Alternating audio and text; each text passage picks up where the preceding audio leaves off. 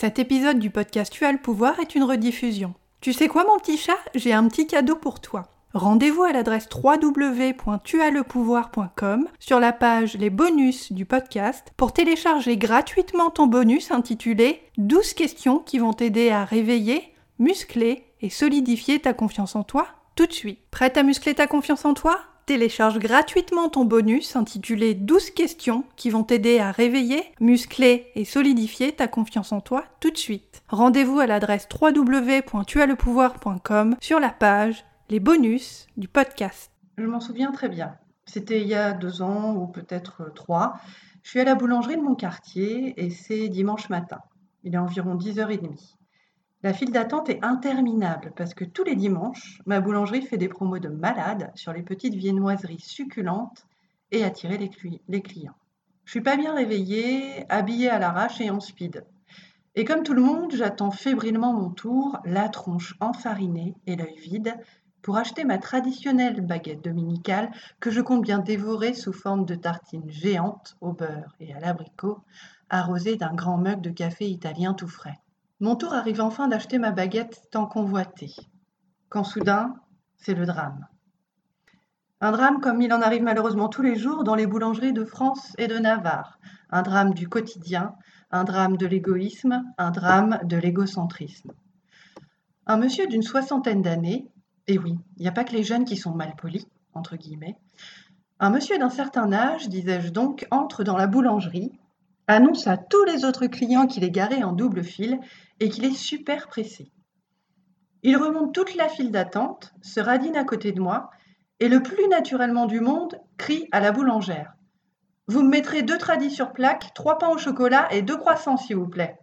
J'ai même pas le temps de protester que les trois ou quatre clients derrière moi commencent à gueuler et à s'indigner à cause de ce fiefé malotru qui ose troubler leur repos dominical.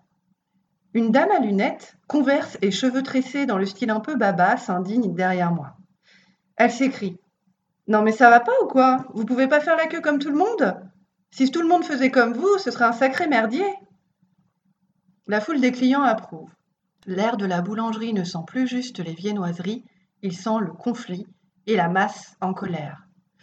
Le fiefé malotru rougit, mais ne quitte pas sa place. Sa commande est passée et il l'attend de pied ferme.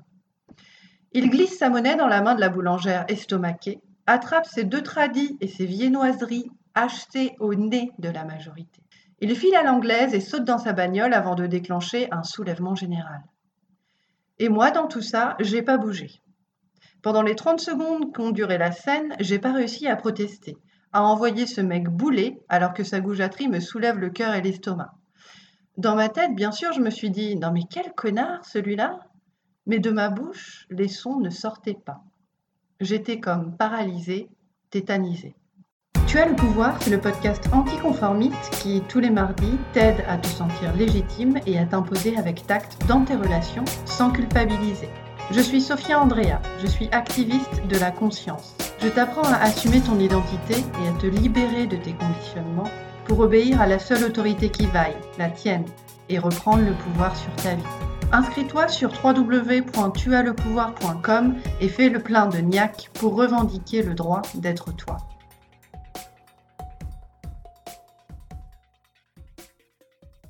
Toi et moi vivons dans un monde où les fiefés connards ne manquent pas. Et même quand ce n'est pas un fiefé connard, savoir dire non et poser des limites claires aux autres, c'est une question de respect de soi et aussi une question de survie. Dans cet épisode du podcast Tu as le pouvoir, je t'explique pourquoi c'est si dur de dire non et je te propose des stratégies faciles à mettre en place dès maintenant pour dire non quand tu as peur de dire non. Dans cet épisode, tu vas pouvoir enfin commencer à te réconcilier avec le mot non pour mieux poser des limites aux autres avec délicatesse et respect. Parce que je sais que tu as peur de dire non comme moi avant, lors de cet épisode tragique de la boulangerie. Et je te rassure, j'aurais tout à fait pu prendre un autre exemple que celui de la boulangerie. Des situations où j'ai pas su dire non par le passé, j'en ai plein dans ma musette. Beaucoup plus que j'oserais l'avouer dans ce podcast grand public d'ailleurs. Mon incapacité à dire non, ma peur de blesser les autres, d'être mal vu, d'être jugé par autrui ou carrément rejeté, m'a longtemps empêché de profiter des vertus de ce mot sacré. Non. Car oui, non est un mot sacré. Attrape-toi un petit kawa, un thé ou un verre de chardonnay, installe-toi confortablement et goûte avec moi les délices d'une liberté retrouvée grâce aux vertus insoupçonnées d'un mot trop souvent dénigré. Partie 1. Pourquoi c'est si dur de dire non? Si tu as déjà écouté le podcast Tu as le pouvoir, tu as certainement compris que j'insiste beaucoup et que je souligne souvent les ravages causés par notre éducation.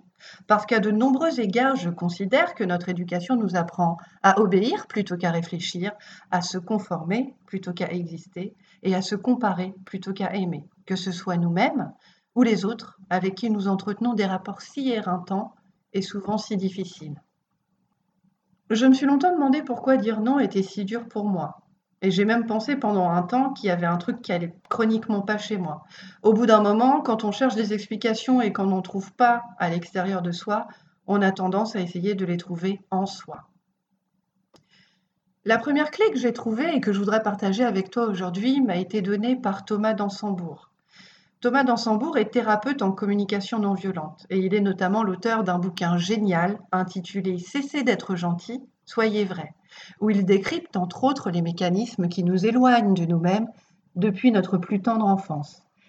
Dans ce bouquin, Dansembourg explique comment notre éducation nous apprend à être trop gentils au détriment de nous-mêmes. Dans Cessez d'être gentil, soyez vrai, Thomas Dansembourg explique que depuis notre plus tendre enfance, toi et moi, on a appris à nous adapter et à nous suradapter aux demandes et aux désirs des autres. Réfléchissons-y un moment ensemble, tu veux bien? Remettons-nous à notre place d'enfant pendant cinq minutes et regardons avec ces yeux-là les adultes. Quand tu étais gosse, ta maman t'a demandé de ranger ta chambre.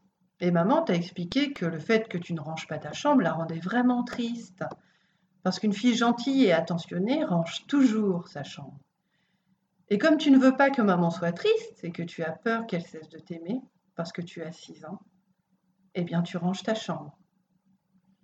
Bien sûr, maman n'a pas pour intention de départ de t'éloigner de qui tu es. Elle t'aime bien trop pour ça. Mais maman a été élevée par une maman qui lui a appris à obéir, à se conformer et à se suradapter aux désirs des autres. Elle fait donc la même chose avec toi.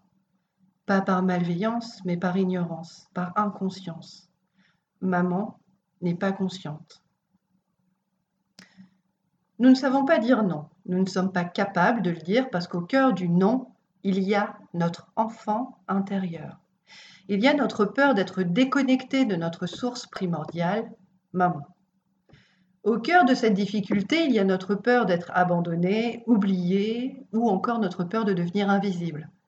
L'enfant à l'intérieur de nous a une peur viscérale de dire non, car s'il ne correspond plus à ce qu'on attend de lui, il risque de s'exclure de l'amour de l'autre, de le perdre et de ne plus jamais le retrouver c'est ce dont nous sommes faits. Notre besoin de connexion est vital et nous sommes prêts à nous sacrifier nous-mêmes pour le conserver. Que ce soit en essayant de devenir une femme que l'on n'est pas pour garder l'amour d'un homme qu'on sent s'éloigner, ou en acceptant de rendre service à des amis en oubliant de garder du temps pour soi, pour se chouchouter. Pour parvenir à dire non, un des enjeux majeurs pour toi et moi donc, c'est donc de comprendre que depuis toujours, nous avons appris à obéir pour conserver l'amour de nos parents, tout au début de notre vie. Et cette adaptation, voire cette suradaptation au désir des autres, comme l'appelle Dansembourg, nous l'avons profondément gardée, intégrée en nous, aujourd'hui en tant qu'adultes, parce qu'elle est aussi encouragée par notre société. Dans notre esprit, s'adapter aux autres, c'est être gentil. Dire toujours oui, c'est être cool, être open, être conciliant, diplomate. Se conformer aux intérêts et aux désidérata de Pierre, Paul ou Jacques, c'est rester digne d'être aimé. Passer pour quelqu'un de bien, renvoyer une image cool, renvoyer une image parfaite de soi-même, non égratignable et aimable pour toujours. Enfin ça, c'est ce qu'on pense, bien sûr, dans la majorité des cas. Et ta peur de dire non vient de toutes ces conceptions. Tu vois le mot oui comme un mot positif et le mot non comme un mot négatif. Oui est un mot blanc, non est un mot noir. Oui est un mot qui apporte l'approbation, non est un mot qui fait naître le conflit. Oui est un mot consensuel, non est un mot individuel. Si tu écoutes cet épisode du podcast Tu as le pouvoir et si tu n'as jamais été amené à te demander ce que le mot non représente pour toi, Je te parie ma chemise que le mot non pour toi, c'est une forme de violence ou une forme de rejet de l'autre, un signe d'intolérance, un mot méchant, un mot mal poli ou sale, voire un mot maladroit et indélicat. Et pourquoi est-ce qu'une nana cool comme toi emploierait un mot qui peut potentiellement blesser les autres? Pourquoi ferait-elle de la peine volontairement à ceux qu'elle aime le plus au monde? Comment supporterait-elle une seconde d'être la source de la moindre souffrance chez autrui C'est normal que tu rechignes à l'employer ce satané non. C'est normal que ça te fasse flipper et c'est normal que tu culpabilises à cause de ça. Tu l'auras compris, la source du problème, ça n'est pas le mot non en lui-même. Ce sont avant tout et surtout les associations mentales que tu fais avec le mot non. Tu crois que non va faire du mal. Tu crois que les autres ne seront pas capables de l'entendre. Tu crois que les autres ne voudront pas accepter ton non. Tu as peur de déclencher une engueulade, un conflit, voire la troisième guerre mondiale. Tu as peur que les autres ne t'aiment plus. Tu as peur de baisser dans l'estime des autres ou de la perdre complètement. Tu as peur de déclencher la colère et de ne pas savoir la gérer. Tu projettes sur les autres ta peur du non.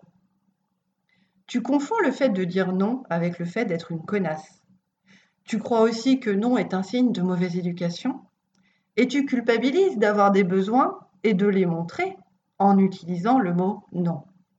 Bref, pour toi et moi, le mot non est un symbole de privation et de dégradation. Sauf que c'est tout l'inverse qui se produit dans la réalité, en fait, quand tu apprends à intégrer non dans ton quotidien. Même à simplement le saupoudrer par touches légères sur les situations les plus anodines de ta vie de tous les jours. Et tu l'as peut-être déjà constaté, le mot non n'est pas un agresseur. C'est un émancipateur. C'est notre façon de l'employer ou de l'accueillir qui, elle, est déréglée. En lui-même, le mot non est neutre et signifie simplement je refuse ce qui n'est pas bon pour moi.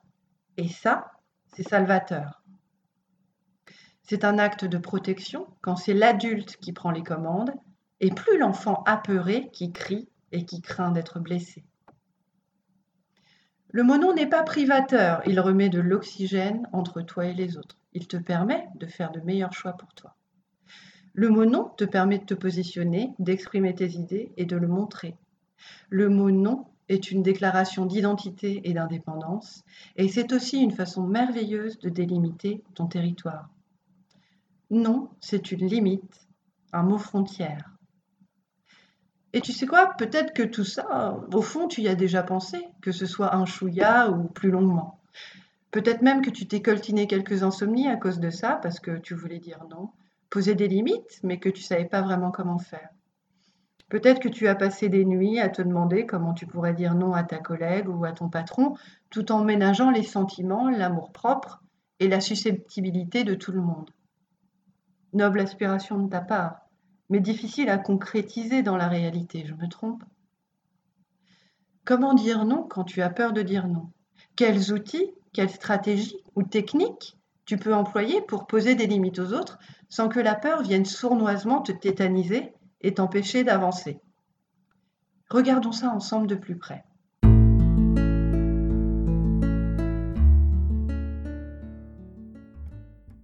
Partie 2. Comment dire non quand on a peur de dire non? Tu t'es déjà retrouvé dans des situations où tu sais pas trop comment dire non, comment poser des limites ou simplement comment retarder ta réponse. Que ce soit un pote qui te demande de l'aider à déménager, à trifouiller les oies un dimanche à 7 heures du mat, ou une invite à une soirée que tu ne sais pas comment refuser, les occasions d'employer le mot non au quotidien ne manquent pas. Si tu as peur de dire non, télécharge cet épisode pour le garder près de toi et l'utiliser au quotidien.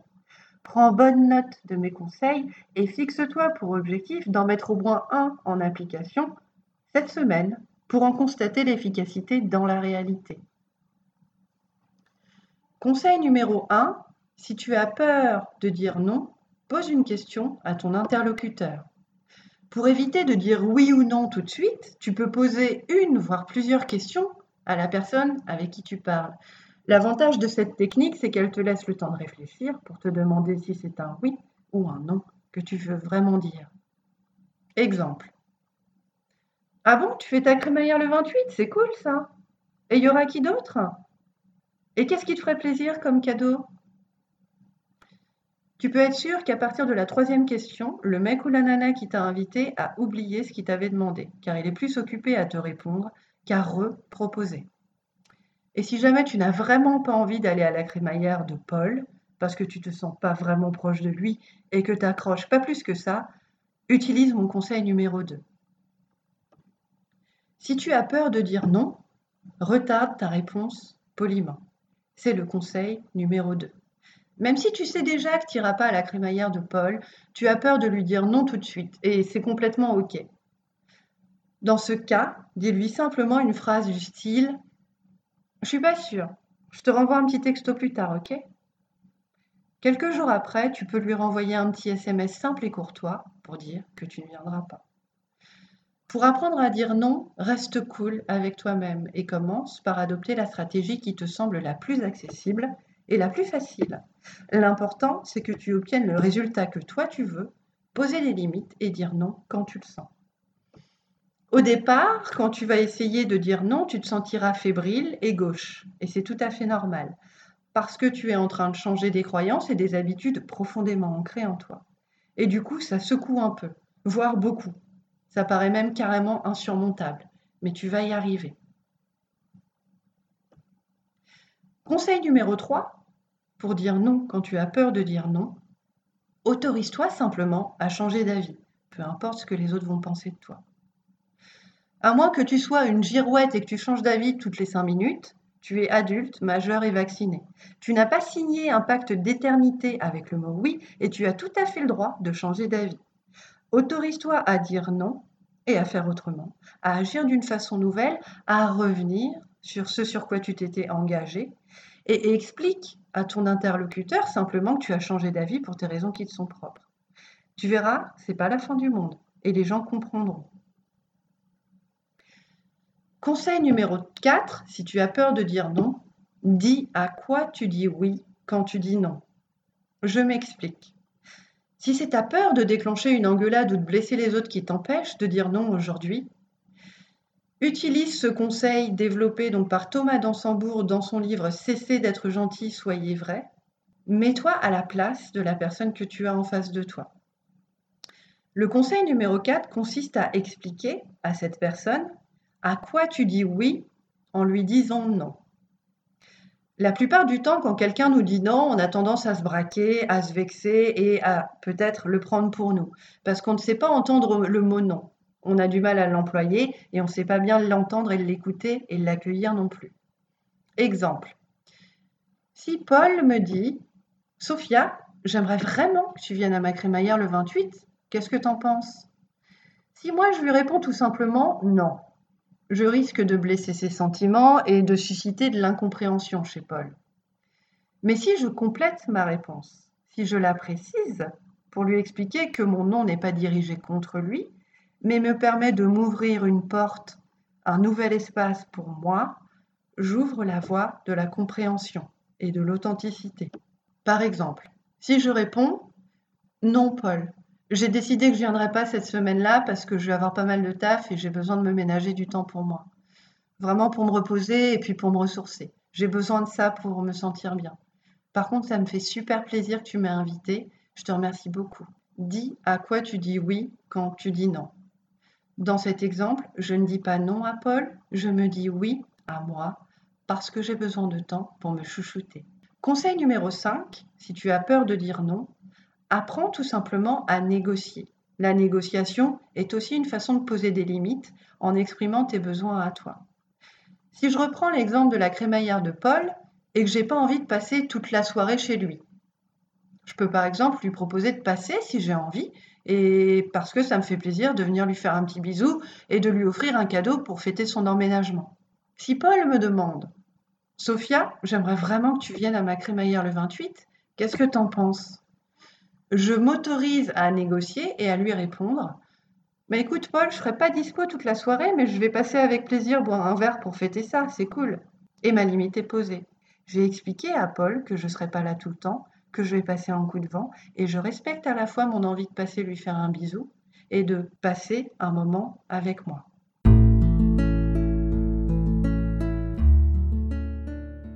Il y a moult façons de poser des limites aux autres et de dire non. Et notre belle langue française nous offre des tonnes d'alternatives que tu peux tester et apprendre à utiliser pour t'approprier progressivement le mot non.